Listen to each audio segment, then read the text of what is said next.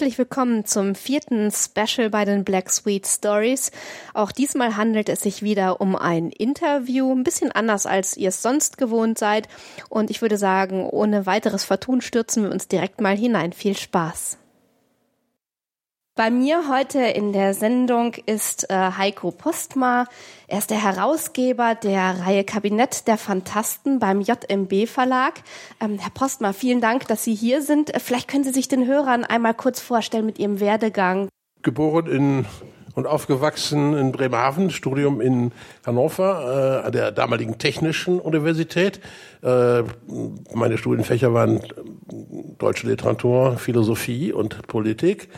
Äh, Examen war 1972, danach habe ich promoviert bei Hans Mayer über Arno Schmidt mhm. und zwar über Arno Schmidts Aufsätze zur Literatur, was dann also natürlich schon so eine gewisse Bandbreite an Kenntnissen der äh, unterschiedlichen Literaturen ja. voraussetzte, wenn man mit Arno Schmidt da standhalten wollte. Mhm.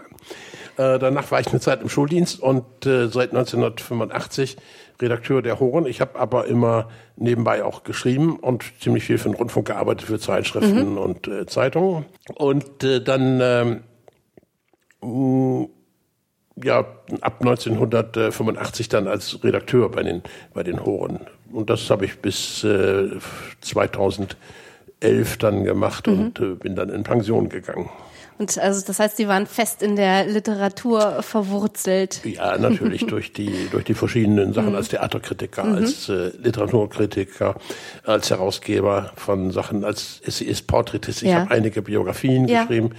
Äh, fing damals an mit Jules Verne mhm. und äh, äh Heinrich Albert Appermann. Das war bei 2001 nicht diese diese Reihe ja. heidnische Altertümer. Das ist auch eine Bibliothek für Arno Schmidt gedacht sozusagen. So. Und ich zwei Bände äh, mit äh, ediert habe. Und äh, äh, ja, danach dann habe ich mich ziemlich intensiv mit Robert Burns befasst und auch darüber eine Biografie geschrieben und Schön. ziemlich viel auch aus dem Schottischen dann übersetzt, also aus dem mhm. Scots übersetzt, also von dem Lullens, der Sprache von Robert Burns. Mhm. Und ähm, ja, und dann eben irgendwann mal bei äh, der Gründung des JMB Verlages, Jens Michael, Jens Manuel, Entschuldigung, oh, Jens Manuel Bäum heißt er. Das war, als ich noch in der Schule war, mein letzter Abiturient. Ach so. Der dann einen Verlag gegründet hat und äh, da eine Reihe von mir verlegt hat, die heißt Bücher und Menschen, natürlich auch so im Andenken an mhm. Arno Schmidt so genannt, mit Essays und kleineren Biografien über äh, alle möglichen Autoren der Weltliteratur, die so zu meinen Hausgöttern gehören, mhm. hauptsächlich. Der jetzt gerade ein Band über Josef von Eichendorff erschienen, aber auch Annette Droste-Hülshoff, Wilhelm Busch. Äh, das sind so, äh, so verschiedene Leute, die ich äh, gerne lese und über die ich dann geschrieben habe. Jeremias Gotthelf zum Beispiel, ja, einer meiner ja. großen Autoren. Ähm, über die ich da einiges veröffentlicht habe, einiges so biografisch, analytisch, werkinterpretierend eine Reihe, wie gesagt, Bücher und Menschen. Und äh, seit äh, jetzt knapp drei Jahren, gut zweieinhalb Jahren, machen wir diese Reihe Kabinett der Fantasten, um die mhm. es da heute mhm. ja vor mhm. allem gehen soll. Äh, die Idee ist wie entstanden, nun genau so eine Reihe aufzulegen? Das ist völlig verrückt, ist sowas. Äh, äh, Jens äh, Bollm hatte für, für, ein, für eine Lasswitz-Geschichte plötzlich irgendwelche Druckrechte. Und ich habe ihm gesagt, äh, wenn du das machst, hat das nur Sinn, wenn du daraus eine Reihe machst. Mhm. Das Verrückte ist, dass ausgerechnet diese Lasswitz-Geschichte nie in dieser Reihe Kabinett der Fantasten erschienen ist. Aber äh, geplant hab, äh, oder entstanden ist damals aus diesem Gespräch heraus diese Reihe äh, Kabinett der Fantasten. Ich hatte mal ein äh, Buch äh, ge geschrieben, eine, eine Porträtsammlung, die heißt Reisen in Anderswelten. Mhm. Das ist noch der alte äh, Referendar Verlag, wo die erschienen ist, habe ich zusammen mit dem äh, Literaturredakteur der Hannoverschen Allgemeinen geschrieben, mit Eckhard Böhm. Das sind Porträts von Gestalten der fantastischen Literatur. Ja. Äh, und zwar jetzt der Begriff fantastische Literatur sehr weit gefasst. Mhm. Äh, umfasst also Science Fiction, Fantasy, Fantastik, Geistergeschichten, unheimliche Geschichten. Es geht also sehr breit und äh, da haben wir die, die Helden porträtiert. Das geht von Alice im Wunderland über die Gestalten von E.T. Hoffmann, äh, über Science-Fiction-Figuren wie Perry Roden, mhm äh, aber auch Prinzessin Butterblume bei, bei Goldman in der Princess Bride. Es ist also, also sehr weit, sehr weit gefächert. Frodo kommt natürlich drin vor. Mhm. äh, Baggins respektive Beutlin. Äh, und äh, da ging es aber nun nicht um die Texte, sondern um die Gestalten, die da porträtiert sind, mhm. mit Hinweisen selbstverständlich auf die Texte.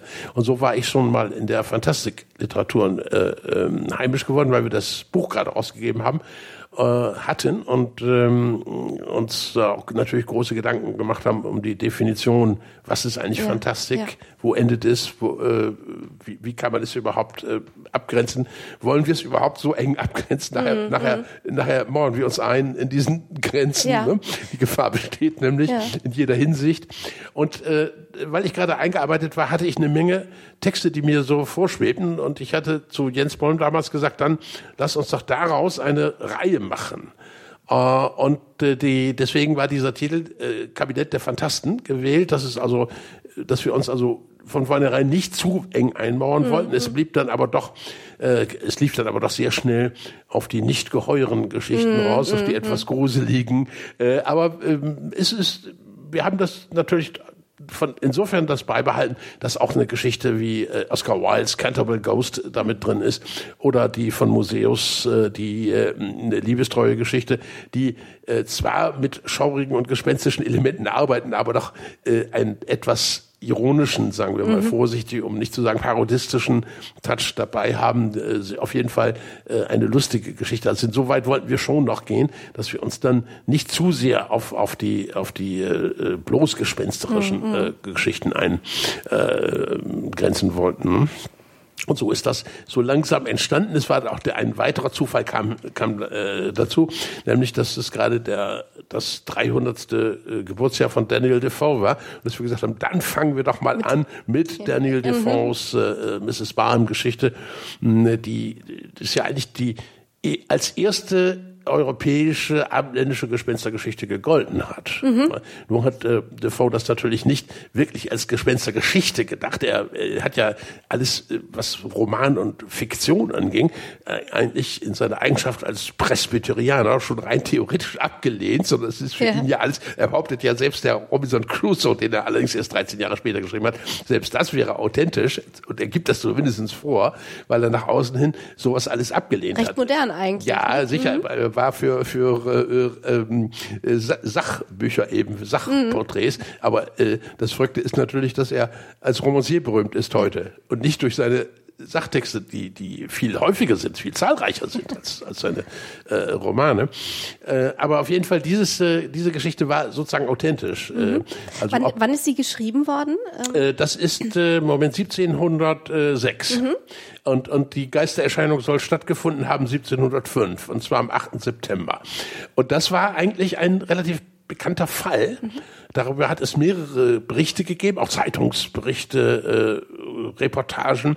Und die Frau, äh, um die es da geht, die also diesen Geist gesehen haben soll, die hat kurz vor ihrem Tod noch in einem Interview äh, bestätigt, dass von Kleinigkeiten abgesehen Daniel Defoe eine korrekte und mhm. äh, äh, authentische Fassung ja. dieser Vorgänge gegeben hat. Also, also quasi ein Augenzeugenbericht oder vielmehr die Wiedergabe, die Wiedergabe eines, eines mit, mhm. aber wie immer bei Defoe, mhm. das ist sehr interessant, dass er zwar eine eindeutige Position bezieht, er glaubte mhm. übrigens an Gespenster, er hat das für, mhm. für, für, für, äh, für möglich gehalten, äh, aber er hat alle Gegenargumente, die man irgendwie bringen konnte und die er da gesammelt hat, äh, ebenfalls eingearbeitet in das Buch. Das ist bei Defoe prinzipiell, dass er, wenn, dass er sich eine Position erlaubt, das gilt für alle seine Bücher, dass er sich eine Position erlaubt, die auch, auch ziemlich scharf durchzieht, aber alle alles, was dagegen spricht, in einer sehr fairen und, und tollen mhm. Weise äh, darstellen lässt. Mhm. Das ist hier also auch.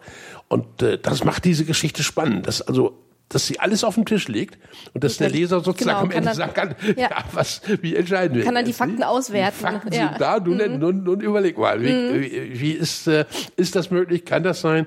Äh, ist es, werden wir vielleicht doch zweifelhaft an unserem rationalen Denken oder so weiter, nicht? Mhm. Und das schien mir also sehr schön damit anzufangen, auch wenn es eben doch keine Geschichte oder keine Erzählung, keine Fiktion in dem Sinne ist, sondern als echt geplant war. Das hat übrigens schon kurz nach Defoes Tod kein Mensch mehr geglaubt, dass mhm. das ein Sachbericht war, mhm. sondern äh, der galt eben jahrhundertelang mhm. als eine Gespenstergeschichte, eine Erzählung, weil, weil Defoe zu der Zeit, als er sie geschrieben hat, ein durchaus berühmter englischer Journalist war, aber kein Romancier.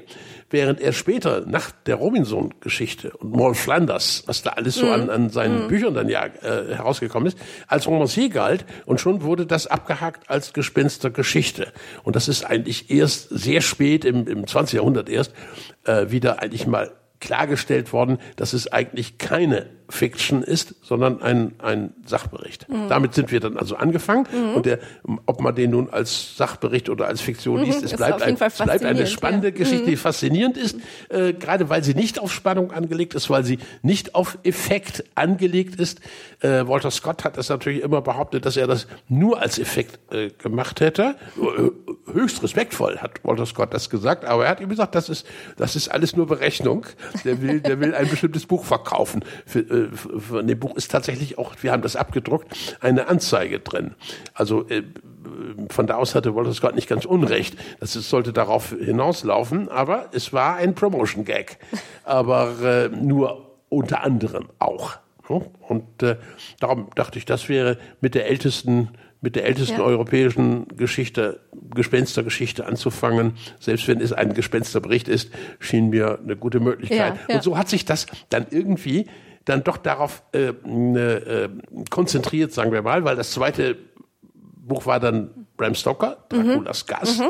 Das ist Den, der, der Band, mit dem äh, bei Black Sweet Stories dann die Reihe beginnen wird, ja. Mhm. Da können wir mhm. vielleicht noch ein genau, paar Worte zu sagen. Das genau. war nämlich das mhm. zweite. Und dann kam, äh, das musste ich sozusagen als, als Arno Schmidt-Fan äh, äh, mal bringen, von Klauren, das nie wieder aufgelegte zu, zumindest seit seinem seit Laurens Tod nicht wieder aufgelegte Raubschloss ist äh, also 1812 entstanden, mhm. von dem Arno Schmidt ja gezeigt hatte, ausgerechnet Klauren, der eigentlich äh, äh, nur dadurch noch bekannt ist, dass, dass Wilhelm Hauf und Gott helf fürchterlich über ihn geschimpft haben, ja. während er sonst ja eigentlich fast weg ist und durch durch Wilhelm Haufs äh, Parodie, der einen einen, einen Roman, der Mann im Mond äh, geschrieben hat, im Namen von Klauren, statt Hauf, statt der Herr Klauren drauf, weswegen es einen riesen Prozess gegeben hat, durch den übrigens Wilhelm Hauf erst bekannt geworden ist in Deutschland, durch diesen Prozess, äh, den er verloren hat, aber äh, Die das Publicity macht, war da. Ja, das machte ihm nichts aus. Und äh, dann hat er ein, äh, der Hauf, dann ja ein, äh, weil er doch sehr attackiert worden war, deswegen äh, ein äh, Büchlein geschrieben, das heißt Kontroverspredigt über Klauren und den Mann im Mond. Mhm. Das ist wirklich im Stil einer Predigt abgefasst. Er war übrigens ja examinierter Theologe, also mhm. hat beide beide Staatsexamen mhm. als, als Theologe oder beide kirchlichen Examen. Äh, und da hat er zum ersten Mal über Trivialliteratur wirklich systematisch mhm. nachgedacht, von da aus interessant. Aber dadurch war Clauren nur bekannt. Aber Arno Schmidt hatte ja nachgewiesen, dass diese Erzählung, das Raubschloss, eine elementare Quelle für Edgar Allan Poes äh, Fall of the House of oh, Usher gewesen sei. Ne?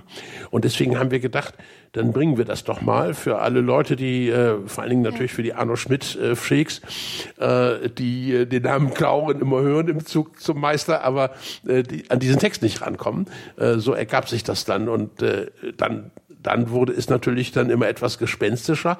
Und was ich immer wollte, und das war dann der Band 4, äh, einer der Texte, die mich am meisten immer so bewegt haben, war äh, von Friedrich Gestecker, Germelshausen, die Geschichte mhm. dieser versunkenen Stadt, die kommt bei Ernst Bloch vor in den, in den Spuren, mhm. sagt Ernst Bloch, das wäre die schönste deutsche Abschiedsgeschichte. Mhm.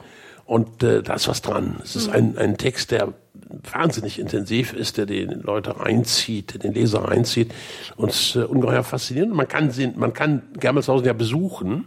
Also das heißt, man man kommt nur dahin, wo der Ort mal war mhm. und, und, sieht da den Sumpf, äh, in dem diese Geschichte Die, ja auch endet. Ja. Und dann kann man versuchen, ob das, ob der Ort vielleicht doch mal wieder auftaucht. Ja, und dann vorsichtig, nicht, dass man dann nicht da bleibt.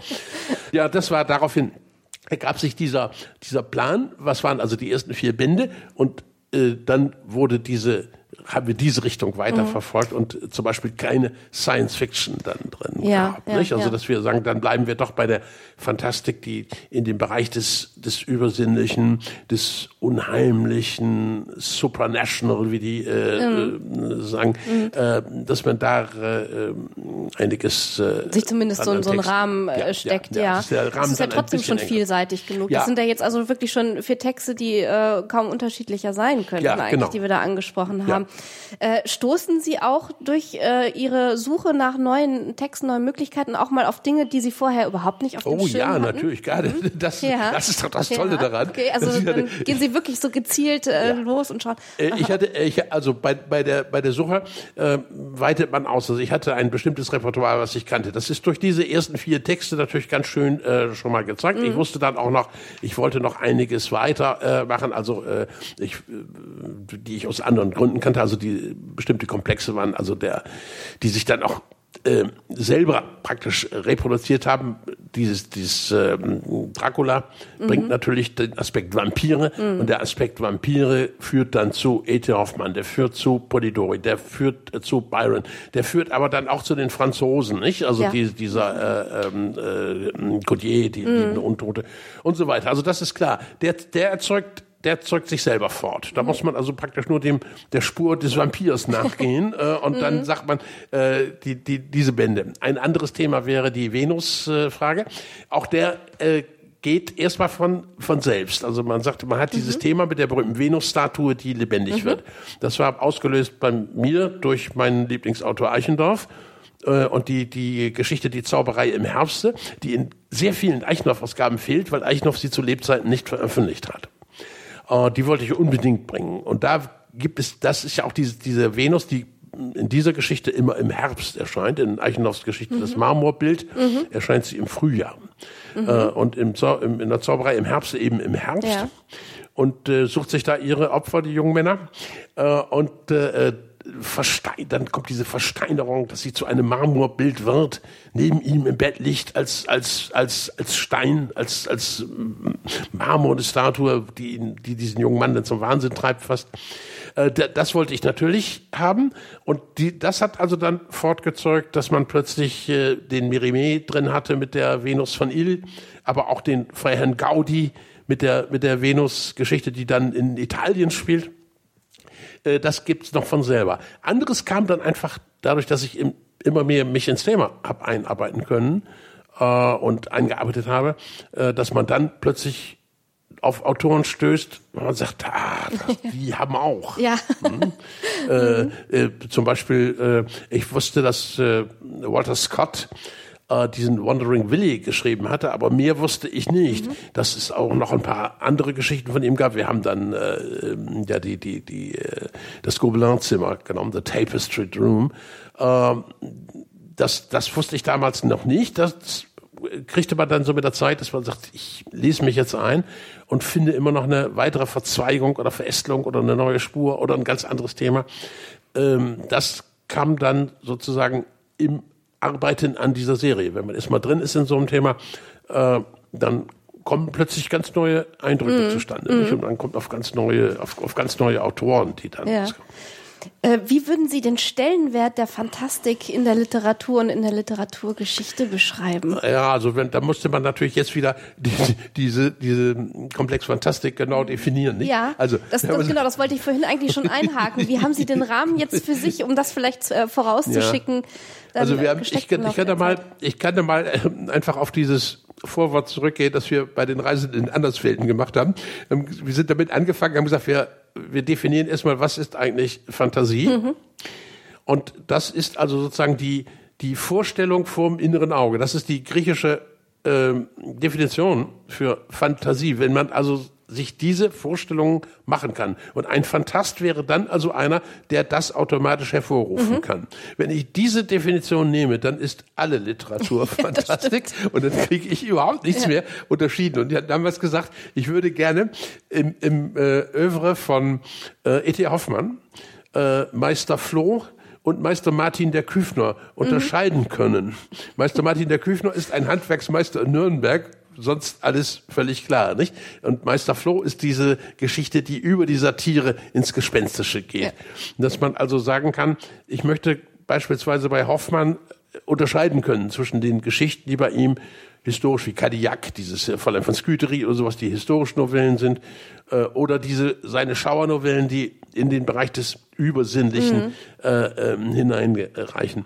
Und dann müsste man also Fantastik enger zusammen oder enger umreißen äh, dass man also sagen kann, ich glaube, Gero von Wilpert äh, definiert dann äh, alles, äh, was Grenzen überschreitet, der Rationalität, der Konvention, äh, des Gewohnten, was also in andere Welten, darum hatten wir auch dieses Buch Reisen in Anderswelten genannt, die anders sind als unsere normalen definierten. Und äh, wenn man jetzt von einem rationalen Grundverständnis ausgeht, dann wäre alles das, was über die Rationalität in irgendeiner Form hinausgeht, was, was hinter ihr zurückbleibt, dann nämlich unheimlich. Mhm. Weil ich gesagt, da bin ich nicht mehr auf sicherem Boden. Mhm. Da, da bin das ich kann ich mit dem Verstand nicht mehr ja, der, beschreiben, begreifen. Ja. Mhm. Und, und das sind also vage Eindrücke, äh, das, das, das kann auf der psychologischen Ebene, auf der psychischen Ebene liegen, durch mhm. die Psychologie erklärbar sein. Es kann aber auch irgendwie in, ins Transzendente reingehen.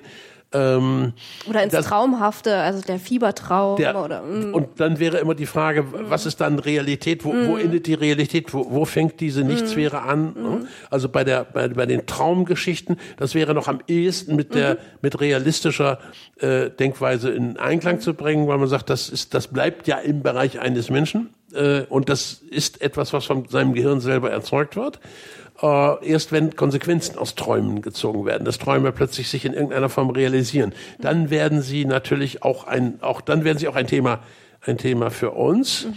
Ähm, normalerweise äh, haben wir in dieser Reihe ne, nicht solche Texte, die sich völlig rational aufklären. Einige schon. Also bei Poe zum Beispiel bleibt das auf der rationalen Ebene. Mhm. Bei Clauren im Übrigen auch. Bei Clauren mhm. wird das Ganze als äh, wird das Ganze hinterher wird es dann äh, genau erklärt. Es gibt dann einen Aufschluss, nennt ah, ja. das letzte hm. Kapitel Aufschluss, und dort wird es erklärt. Äh, eigentlich ist das, was wir, was, was ich da nicht so gerne habe, die, die eigentliche Fantastik bleibt in diesem Bereich des Wagen. Wir haben zum hm. Schluss mehrere dieser Geschichten, äh, der, bei denen die Autoren eine rationale Lösung anbieten, wie es möglich wäre, und dann bleibt da ein Rest.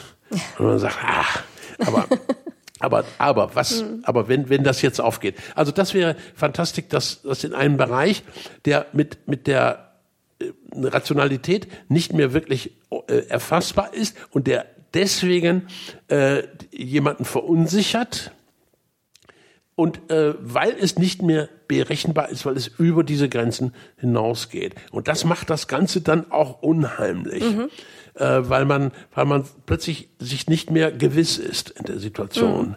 Und das ist etwas, äh, das einem auch natürlich im täglichen Leben immer wieder passieren kann. Ne?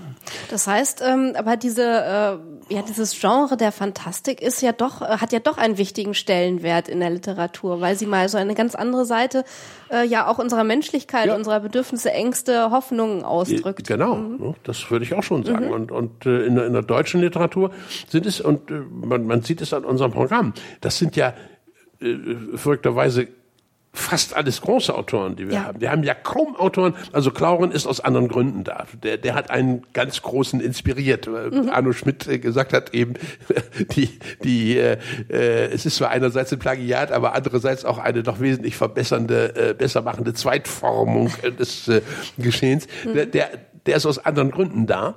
Aber so, so schlecht ist der gar nicht mal in dem mhm. Text. Das ist übrigens einer seiner allerersten bei Clauren. Mhm. Da ist der noch nicht abgelatscht. Äh, der ist mhm. noch nicht noch nicht in der Routine. Das ist, äh, das ist noch ein, ein ganz früher von ihm. Ja. Und von da aus ist er gar nicht so uninteressant. Aber trotzdem bleibt der natürlich jetzt unter, aber als andere, Washington Irving, das ist, ist Edgar Poe, es ist Walter Scott, es ist Charles Dickens. Ähm, das sind alles äh, erstklassige Autoren. Ja. Das sind Autoren der, der Weltliteratur. Äh, wir haben äh, relativ wenig von denen, die, die schon reine Genreautoren sind, also Routiniers mm. des Grauens sozusagen, mm. nicht? Äh, das ist, äh, äh, da könnte man schon sagen, die, die machen das als Masche. Aber die Autoren, die wir drin haben, sind natürlich über jeden Verdacht erhaben. Nicht? Das gehören in, genau, eine, genau. in die Kategorie wirklich äh, der hochkarätigen Literatur. Ja, ja. und es zeigt und da eben, dass, dass sie auch eine andere Seite hatten. Natürlich, mhm. ja. Mhm. No. Das ist sehr spannend. Mhm. Ähm, lassen Sie uns vielleicht doch äh, auf Draculas Gast ja. einmal kommen. Mhm. Ähm, das ist ja ein Text, der ursprünglich enthalten sein sollte in mhm. äh, Bram Stokers Dracula eben. So ist es. Äh, warum meinen Sie, ist der Text dann nicht mehr äh, in der endgültigen Fassung mit erschienen? Also seine, seine Witwe man müsste vielleicht sagen, also seine Witwe hat diesen Text zur Verfügung gestellt, ja. nach dem Tod von ähm, Bram Stoker. Und ähm, sie hat das für eine äh, äh, ja für einen Sammelband, der wurde dann nach der Titelgeschichte benannt, Dracula's, mhm. Dracula's Gast. Und da, äh, mit dieser Geschichte öffnet der Band. Und äh, sie hat den Text zur Verfügung gestellt mit dem Hinweis, der wäre äh, due to the length of the novel mhm. nicht erschienen. Und ich gesagt, dieses dieser Roman hatte, äh, hatte rund 500 Seiten und dieses Eröffnungskapitel hätte in dem Satzspiegel vielleicht 15, 16 ja. Seiten gehabt, dass man sagt, da kommt es dann auch nicht mehr drauf an. Das kann eigentlich das Argument nicht gewesen sein, sondern ich hatte da äh, versucht, andere, anderes äh, zu begründen und zu sagen, weswegen hat er wohl wirklich dieses rausgenommen. Dies, was ja immerhin das Eröffnungskapitel ja. gewesen wäre. Also jetzt beginnt der Roman am 1. Mai in, äh, in Bistritz, das Tagebuch von Jonathan Harker. Äh, und äh, ähm, mit dem kurzen telegrammartigen Hinweis, er sei am Tag vorher aus München mhm. angereist. Äh, dieses erste Kapitel oder diese jetzige Geschichte Draculas Gast äh, spielt in München und zwar am Tag davor und das ist der 30. April und das ist Walpurgisnacht. Genau. und deswegen, äh, äh, der Held heißt dann auch nicht Jonathan Harker, beziehungsweise es ist ja ein Tagebuch, es mhm. ist ja eine, eine, eine Ich-Form, aber ähm, es bleibt ohne Namen äh, und äh, es ist eben ein Engländer, der unterwegs ist nach äh, äh, Rumänien, in diesem Fall also in die Karpaten, äh, zu, zu Dracula, was sich dann allerdings erst am Ende des Kapitels mhm. rausstellt. Der Name Dracula fällt erst am Ende. Äh, weswegen er es rausgenommen hat, mir scheint mehreres. Erstens, er geht, wenn, wenn dieses jetzt wirklich drin gewesen wäre, geht da ja schon sehr früh auf das Thema Wölfe, auf das Thema Vampire und auf das, äh, die merkwürdigen magischen Mächte von Dracula ein. Wenn Jonathan Harker mit diesem Erlebnis im Hintergrund nach Rumänien gefahren wäre, an Karpaten, wäre er nicht mehr unbefangen gewesen, was er jetzt aber ist. Er wäre dem, diesem Grafen Dracula niemals mehr äh, einfach mit äh, seiner Naivität begegnet. Mm. Es wäre also sozusagen, hätte eine ganz andere Entwicklung nehmen müssen. Äh, vielleicht ist er auf das Thema Vampire auch ein bisschen früh zu sprechen gekommen. Das ist ja diese schaurige Frau, die da, diese Gräfin Dolingen, mhm. die in dem, äh, in diesem einsamen Dorffriedhof in der Gruft da plötzlich aufwacht. Es ist eine tolle Szene, aber, genau. aber sie geht natürlich mhm. ein bisschen früh auf, mhm. auf, die, ja. auf das äh, Thema Vampirismus. Mhm. Äh, dann äh, hat er in diesem ersten, äh, in diesem, in diesem Draculas Gast ein paar mm, Hinweise auf die, ein paar Theorien über die Entstehung von Vampiren, die er später fallen lässt, die in dem eigentlich normal nicht mehr vorkommen. Also, dass sie aus Selbstmördern zum Beispiel. Mm. Das ist ein sehr wichtiges Thema in diesem Draculas Gast. Ein sehr altes Motiv natürlich. Ein paar Mal mm. darum, nicht? Mm. Und dann ist, glaube ich, hat er vielleicht doch gemerkt, dass es eine relativ hohe Nähe zu Sheridan Le Fanius mhm. Camilla ist. Die beiden kamen ja nun beide aus, aus Dublin. Das ist ja der, das Nest der Vampire ist eigentlich, in, eigentlich mhm. ganz weit im Westen, nämlich in Dublin. Und natürlich war Sheridan Le Fanius ein großes Vorbild. Aber ich fürchte, er hat, hat gemerkt, dass er ein bisschen zu weit auf deren Spuren ist. Also Hinweis Steiermark. Genau. genau. Ist da mhm. plötzlich, äh, wieso liegt da in, in, in der Nähe von München in einem Grab plötzlich ein, eine Frau aus der Steiermark? Äh, mhm. Vorher weiß er das eigentlich. Das, das ist Überhaupt so, so der Showdown auf einem Friedhof ja, oder beim Grabmal. Mhm. Dieses, dieses, dieses, mhm. äh, dieser bestimmte, dieser bestimmte Friedhof und dieses bestimmte Gruftgebäude, das mhm. ist, ist alles ja schon äh, bei, äh, bei Shadow Le Fenio in der Camilla-Erzählung und das spielt in der Steiermark. Mhm. Also von ja, also da aus wird das, wird es deutlich, dass man also vielleicht sagen muss, äh, er hat das alles irgendwo gesehen und gesagt, dann lassen wir es mal, dann fangen wir doch mal äh, damit mit dem, mit dem zweiten Kapitel erst an, denn dann kann ich diesen jungen Mann viel äh, äh unvorbereiteter und, und, und ein, einfach auch viel offener in diese Geschichte reinschicken. Ich bin noch nicht zu sehr festgelegt, wenn äh, und, und ich kann den Dracula mit einem unheimlichen Auftritt einführen, nämlich in der Amborgo Pass, in der in der nächtlichen Kutsche, die ja, keinen Laut ja, von sich gibt, ja. aber von den Wölfen umheult ist.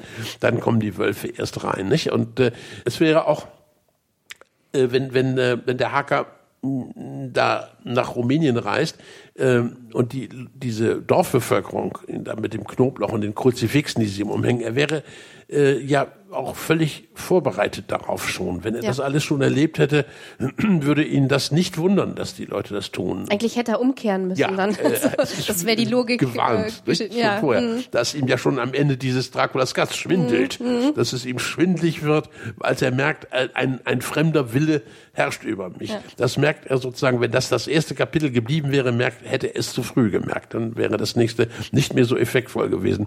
Ich denke mir schon, dass, mhm. dass diese Überlegungen, die, die kann ich natürlich nicht beweisen, aber dass die äh, aus dem Text heraus äh, zu entwickeln ja, wären. Ne? Ja, ja. Aber ein schöner Text äh, dennoch. Ähm, ja.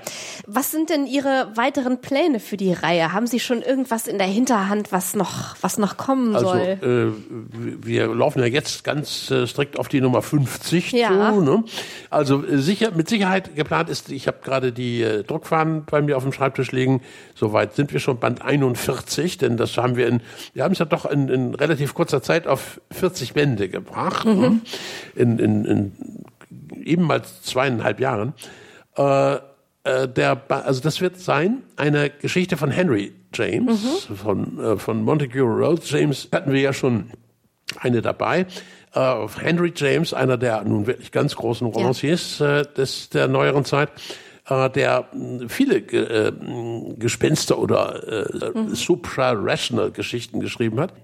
Äh, das ist jetzt eine frühe, ein, eine frühe aus der Zeit, als er gerade aus Amerika weggegangen war, geschrieben ist die in Paris, voller Erinnerungen an seine Zeit in Harvard, mhm. Cambridge, also das heißt in dieser Massachusetts, äh, mhm. dieser, dieser Gegend, ja, wo auch Lovecraft, Salem, wo, Lovecraft, ja. wo die, wo die Hexen, die Hexenverfolgung mhm, genau. stattgefunden mhm. haben. Äh, äh, Nathaniel äh, äh, Hawthorne äh, war ein Freund seines Vaters und, und der hat immer im Hause von Henry James Senior äh, mhm. verkehrt und äh, Henry James, äh, der Junge, hat also den, den Hawthorne äh, da durchaus noch äh, auch persönlich kennengelernt und mit ihm über diese Sachen geschrieben. Dann war Boston natürlich auch Edgar Allan Poe Country, also so ist er darauf äh, gekommen. Und das ist also eine wunderbare Geschichte, die er Henry James interessanterweise dann später nicht bearbeitet hat. Und ich habe mich auch hier, ähnlich mhm. wie bei, wie bei Stoker, gefragt, warum hat er ausgerechnet diese Geschichte, das heißt uh, The Ghostly Rental, der geisterhafte Mietzins. Mhm. Es geht um ein, ein von, von Geistern heimgesuchtes Haus, in das ein junger Theologiestudent äh, mit relativ katholischer Prägung mhm. äh, ähm, unbedingt eindringen will und das er erkunden möchte und dass er auch reinkommt und auch einen Geist sieht. Äh, ich hatte mich immer gefragt, warum Henry James diese Geschichte als eine der wenigen äh, nicht mehr später bearbeitet hat. Und das wurde mir auch hier wieder klar, denn er hat am, äh, am Ende seines Lebens, am Ende seiner Laufbahn als, als äh, ähm, Autor äh, mhm. in, in diesem Gebiet des Gespenstischen, äh, eine, eine wirklich große Geschichte geschrieben, The Jolly Corner heißt die, mhm. die praktisch äh, das gleiche Thema hat. Und ich denke mir, dass es daran liegt, dass er sagte, er wollte das aufbewahren. Das sind also praktisch die, zum Teil mit wörtlicher Übereinstimmung, äh, die Erkundung mit einer Kerze in der Hand durch dieses mhm. schummrige mhm. Gebäude zu gehen. Und dann materialisiert sich der Geist oben an der Treppe. Das sind alles die gleichen Szenen. Und da ihm diese spätere aus autobiografischer Sicht, glaube ich, sehr wichtig war, denke ich, hat er die frühe dann gelassen. Wir haben diesen Fall nochmal bei Eichendorff mit der Zauberei im Herbst und dem Marmorbild. Er hat die Zauberei im Herbst nicht veröffentlicht, weil er am Marmorbild eigentlich saß und, und merkte, äh, hier habe ich das alles nochmal ein bisschen äh, deutlicher ausgeprägt. Und äh, deswegen hat er dann die frühere, weil sie in Konkurrenz treten könnte, wahrscheinlich dann die frühere mhm. erstmal liegen lassen. Und so scheint mir das hier auch bei Henry James zu sein. Mhm. Ist nie ins Deutsche äh, übersetzt worden. Das heißt, Sie übersetzen nicht, selbst ja, ich, über, ja, ich mhm. übersetze mhm. die englischen Texte übersetze ich. Ja. Wir übersetzen alle Texte für die für das Kabinett der Phantasten neu. Also äh, die äh, äh, die holländischen, die niederländischen und die äh, englischen Texte mache ich, die mhm. französischen Ulrich Klappstein mhm. und äh, die russischen äh, Joachim Britze aus. Ja. Das ist ein, ein Slavist. Äh, Klappstein ist ein Romanist. Und äh, äh, das heißt also, die sind alle neu und dann mit einem Nachwort des äh, Übersetzers ausgestattet mhm, auch. Nicht? Die, äh, ja. die Deutschen, das versteht sich da, nehmen wir die bestmögliche Ausgabe, die wir kriegen können. Mhm. Äh, und äh, aber die ausländischen alle alle äh, selbst übersetzt. Ähm, dass also dieses zum ersten Mal im äh, Deutschen bisher nicht übersetzt worden war mhm. äh, und auch nicht in dem Band äh, Gespenstergeschichten von Henry James enthalten ist. Mhm. Das Kiepenheuer und Witsch hat den mal vor einiger Zeit gemacht. Mhm. Das sind fast 600 Seiten. Aber die frühen, die ersten vier frühen Geschichten von ihm, äh, die ersten drei sogar nach in Amerika ja geschrieben, die fehlen. Die sind da nicht drin. Und äh, von da aus fand ich das ganz interessant, das ist natürlich schön, äh, ja. diesen, mhm. das so als ein, ein Fundstück, einen Text zu nehmen, äh, als Henry James noch jung war. Und man sieht daran, erzählen konnte der immer. Erzählen konnte er auch schon äh, in, in ganz jungen Jahren fantastisch, wie, wie er diese äh, Atmosphäre dieses Ortes Cambridge in, in Massachusetts, also der Ort der, der mhm. bei Boston, nicht, mhm. der, der, der Harvard-Universität und die alten Colleges in, in äh, Cambridge schildert. Das ist schon schon sehr, sehr stark. Ja. Und äh, es ist eine tolle Geschichte. Das ist also Band 41, die erscheint demnächst. Die ist schon in, in, in, in den Fahnen mhm. fertig. Die muss, da muss nur noch die letzte Korrektur, dann kann die in Druck gehen. Ne, und äh, von Maupassant, also die, der Orlach, ähm, in einer neuen Übersetzung und dann auch mal mit einem anderen Titel äh, von Ulrich Klappstein gemacht. Das sind diese beiden nächsten, die erscheinen. Ähm, in Arbeit ist äh, von Bulgakov ein Text, mhm. den, den Joachim Breze gerade mhm. übersetzt. Ein früher Text, der also sozusagen auf diese Meister und Margarita äh, auf diesen Meister und Margarita Roman schon schon ähm, hinzielt. Mhm. Diabolika ist, ist mal der Arbeitstitel. Und äh, ich habe einige Proben gesehen, das macht der Breze sehr gut. Der ist ja nun erfahren in, in, diesem, Grenzgebiet, weil er den Gogol übersetzt hat, die Johannisnacht. Äh, eine, eine Geschichte, die eigentlich ungeheuer ist und ungeheuer, äh, auch ungeheuer brutal. Äh, und dann aber von so irgendeinem Menschen erzählt wird, der sich hauptsächlich auf das Erzählen konzentriert, einen völlig skurrilen äh, Küster einer, einer, einer Kirche, der äh, mit, mit einem anderen Kumpel zusammen ist und äh, ähm, dann regt der sich darüber auf, dass also eine Figur, die offenkundig dem Gogol sehr ähnlich sieht, diese Geschichte geschrieben hätte und er würde sie jetzt vernünftig erzählen. Die, die reflektieren da unheimlich über ihre Erzählprozesse, so dass das eine Komik des Erzählvorgangs gibt und eine Komik des Erzählens. Mhm. Immer wenn es wirklich ganz schrecklich wird, sagt er, na ja, Gevatter, ihr wisst ja selber, wie das so ist.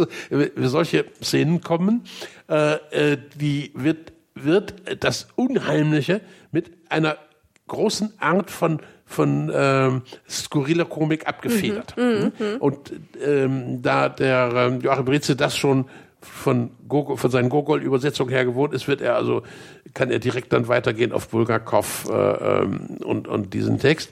Äh, ich werde als nächstes, sobald ich wieder Zeit habe, eine deutsche äh, Text, eine deutsche Geschichte wieder herausgeben von Ludwig Tieck, Liebeszauber. Das ist aus mhm. dem Phantasus eine Geschichte, sagt schon der Name, wie es da reingeht. Ähm, wir hatten überlegt, geplant, Ludwig Tieck muss unbedingt rein. Äh, welche nehmen wir? Der blonde Eckbert und der Runenberg, das wäre natürlich, der blonde Eckbert wäre natürlich das Tolle, aber das ist ja eigentlich fast in jeder Anthologie drin. Äh, Liebeszauber ist nicht ganz so häufig äh, verbreitet. Und äh, andererseits gehen die Romantiker jetzt langsam so ein bisschen äh, aus dem Gedächtnis der Leute. Also man muss schon versuchen, hier noch was zu bringen. Und dann nehmen wir also den, den Liebeszauber. Das ist eine äh, schon äh, sehr, auch vor allen Dingen sehr schaurige Geschichte mhm. mit, mit Hexen, mit, mit Beschwörung und geht so in eine, in eine Manipulation, Liebestrank. Es also wirklich, es geht wirklich um einen Liebeszauber. Es soll einer verzaubert werden, den man kriegen will und man mh, mm, scheut da also wirklich äh, keine blutigen Mittel. Das ist äh, eine Geschichte, die auch, auch schon auf, äh, auf Gogols Walpurgisnacht ein bisschen mhm. mit hindeutet. Mhm. Ähm, was halten Sie von der zeitgenössischen Fantastik, also von den heutigen Fantasy-Autoren? Also ich habe da relativ, äh, ich im Augenblick wenig Kenntnisse, weil ich, äh, weil die natürlich nicht in Frage kommen. Da die mhm. nicht frei sind, kommen sie für unsere Reihe nicht in Frage. Mhm. Und äh, da ich in letzter Zeit fast nur für diese Reihe gearbeitet habe, habe ich das noch nicht ja. Ja. Aber natürlich, äh, äh, William Goldman zum mhm. Beispiel, der äh, in meinem Buch Reisen in Anderswelten habe ich die ja die, die nur porträtiert. Die waren ja frei. Da konnte ich also praktisch in die zeitgenössische reingehen. Und da habe ich die natürlich dann auch zur Kenntnis genommen. Nein, William Goldman mit der Princess Bride war immer einer mhm. meiner ganz großen Lieblingsautoren. Schön, ja. Und den finde ich wirklich fantastisch, weil es auch, weil er auch toll erzählt. Und äh, weil er zum Beispiel die Michael Ende das mal vormacht, wie man mit, äh, mit zwei Schriften im Text äh, mhm. zwei Leseebenen herstellen mhm. kann. Das ist nämlich einiges in roter Schrift, einiges in schwarzer. Und so machte Michael Ende das in einer, genau, in einer ja, äh, unendlichen ja. Geschichte. Nur ich glaube, grün, da ist es grün. Ich, rot, ja. Mhm, aber, genau. aber auf jeden Fall mhm. äh, äh, hat, hat Goldman ähm, äh, und an dieser Stelle auch ähm, nämlich sich Möglichkeiten verschafft dadurch, witzig zu sein und trotzdem ähm, auffühlen, emotional die, die Leute reinziehend in den Text. Also äh, William Goldman ist einer der, der ganz Großen. Äh, eigentlich ja ein Drehbuchautor in mhm. Hollywood, aber äh, als als Romancier finde ich ihn wirklich noch mhm. viel viel besser mhm. als das. Und das wäre also, aber Michael Ende ist schon erwähnt. Das bleibt natürlich trotzdem eine tolle Geschichte. Äh, äh Tolkien ist etwas äh, was, was in, in äh, diese Reihe Kabinett der Fantasten nicht unbedingt reingehört, wenn wir ins Unheimlichere gehen. Aber natürlich ist das große, mhm. große äh, fantastische Literatur.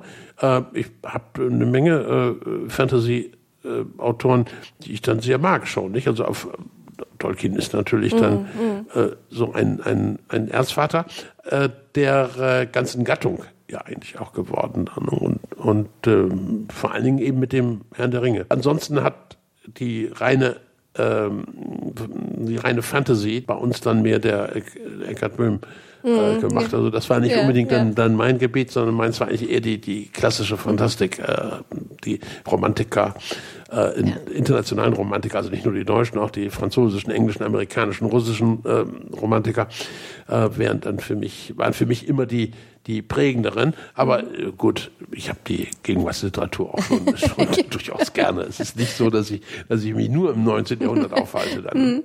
Haben Sie irgendwann mal in Ihrer Beschäftigung gerade mit der fantastischen Literatur so das Gefühl gehabt, ach, so einen Text würde ich auch gerne mal schreiben, ich würde auch mhm. gerne mal einen Roman schreiben oder hat Sie das nie? Ja, ich habe ja wirklich? einiges an Fiction äh, gemacht, aber das sind, sind Theatergeschichten okay. auf der Bühne.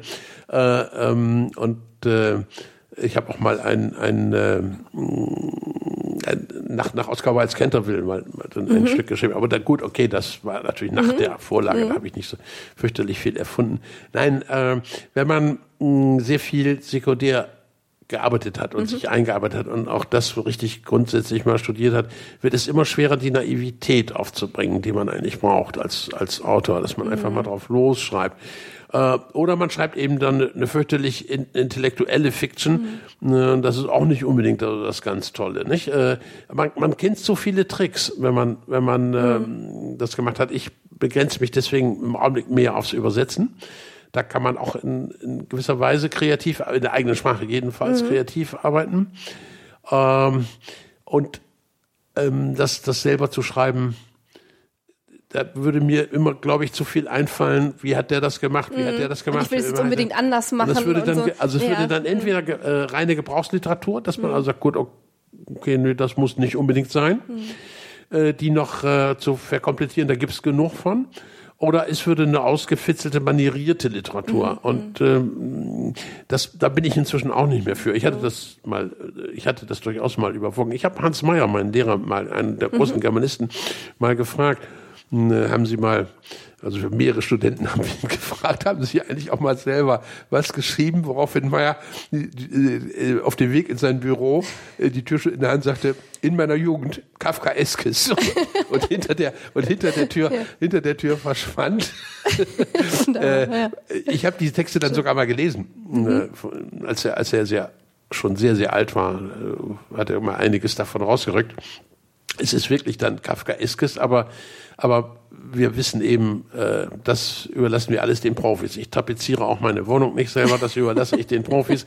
Ich überlasse das den Schriftstellern. Äh, ich analysiere das hinterher. Mhm. Und, und wenn, wenn man selber schreibt, würde man immer die, dieses dabei haben. Das, ja, das, das wäre etwas, was, was, äh, ähm, was mich dann stört. Oder man, wie gesagt, oder man müsste eben ganz, ganz schlicht äh, ohne jetzt überhaupt nachzudenken, äh, was formulieren. Aber dann wüsste ich wieder, eigentlich brauche ich einen, Plan, ich brauche mhm. eine Struktur, ich brauche mhm. ich brauche ein, ein äh, äh, Schema, ein Aristot äh, nach aristotelischer Dramaturgie, weil ja ähm, äh, einfachere Literatur, so, also, um nicht zu sagen, also Trivialliteratur wie, wie Kriminalromane oder solche äh, Romane, die, die packend sein sollen, müssten schon eher nach dramaturgischen mhm. Gesichtspunkten gebaut werden, auch wenn es Epic ist. Aber die müsste man schon mit Höhepunkt, mit Einleitung, Höhepunkt, Schluss. Ja. Und dann habe ich genau das, was worüber Edgar Poe sich ja immer äh, aufgeregt hat, dass er sagt, wir, wir, wir können äh, in diesem Gerüstbau und in der bloßen Länge schon nicht auch gleichzeitig ein artifizielles äh, äh, Verdienst wittern. Mhm. Äh, das, äh, ähm, da ist ja was dran. Das, das ist, wie Paul sagt, man müsste eine, äh, man kann eine Geschichte nur dann als Kunstwerk betrachten, wenn man sie in einem Zuge lesen kann, mhm. was man mit einem tausend Seiten Roman eben nicht Schwierig. kann. Mit ja. unseren mit unseren Kabinettserzählungen äh, durchaus. Ja. Ne? Aber äh, das würde dann wiederum äh, heißen, man muss das, äh, man muss diese, diese Kreativität dann auch haben und dann hinterher bearbeiten mm, können. Mm, nicht? Mm. Und äh, von, von da aus äh, würde mir zu viel Literatur durch den Kopf mm, gehen, wenn ich mm, schreiben würde. Mm. Also das soll, das soll man dann den, das soll man den Leuten äh, überlassen, die, die das machen. Ne? Aber Sie sind mit Lesungen unterwegs. Das bin ich, ja. Das ja, machen Sie, ähm, machen Sie das jetzt in nächster Zeit auch noch, dass wir ja. den Hörern schon mal, wenn Sie irgendwie die ja. Möglichkeit haben, das ans Herz legen können? Ja, sicher. Ich, ich äh, bin bei den mit den mit der aus dem Kabinett der Fantasten ist im Augenblick habe ich glaube ich im Augenblick keine, aber ich mache eine Eichendorff-Geschichte mhm, und da schön. kommt einiges aus der Zauberei im Herbste dann natürlich vor mhm. äh, ähm, und äh, ich mache so regelmäßig dann literarische Abende nenne ich das, mhm. äh, also mit Analysen von Texten, mit Interpretationen, selbstverständlich mit einem biografischen Umriss, aber auch mit viel Vorlesen ausgesuchter Stellen aus, den, aus, dem, aus dem Övre der Autoren dann. Wunderbar. Ja, das war hochinteressant und ich danke Ihnen ganz, ganz herzlich für dieses Gespräch. Und äh, ja, wir werden uns mit dieser Reihe auf jeden Fall noch ähm, sehr eingehend beschäftigen und einiges an Texten hören und ich freue mich da jetzt schon drauf. Dankeschön. Schönen Dank auch. Danke auch. Das war also das vierte Special bei den Black Sweet Stories, ein Interview mit dem Herausgeber des Kabinetts der Fantasten beim JMB Verlag. Ich hoffe, es hat euch gefallen und ich hoffe, ihr werdet auch an dieser Reihe gefallen finden, denn davon werden wir noch öfter zu hören bekommen. Ich wünsche euch einstweilen wie immer eine schöne Zeit und sage Tschüss.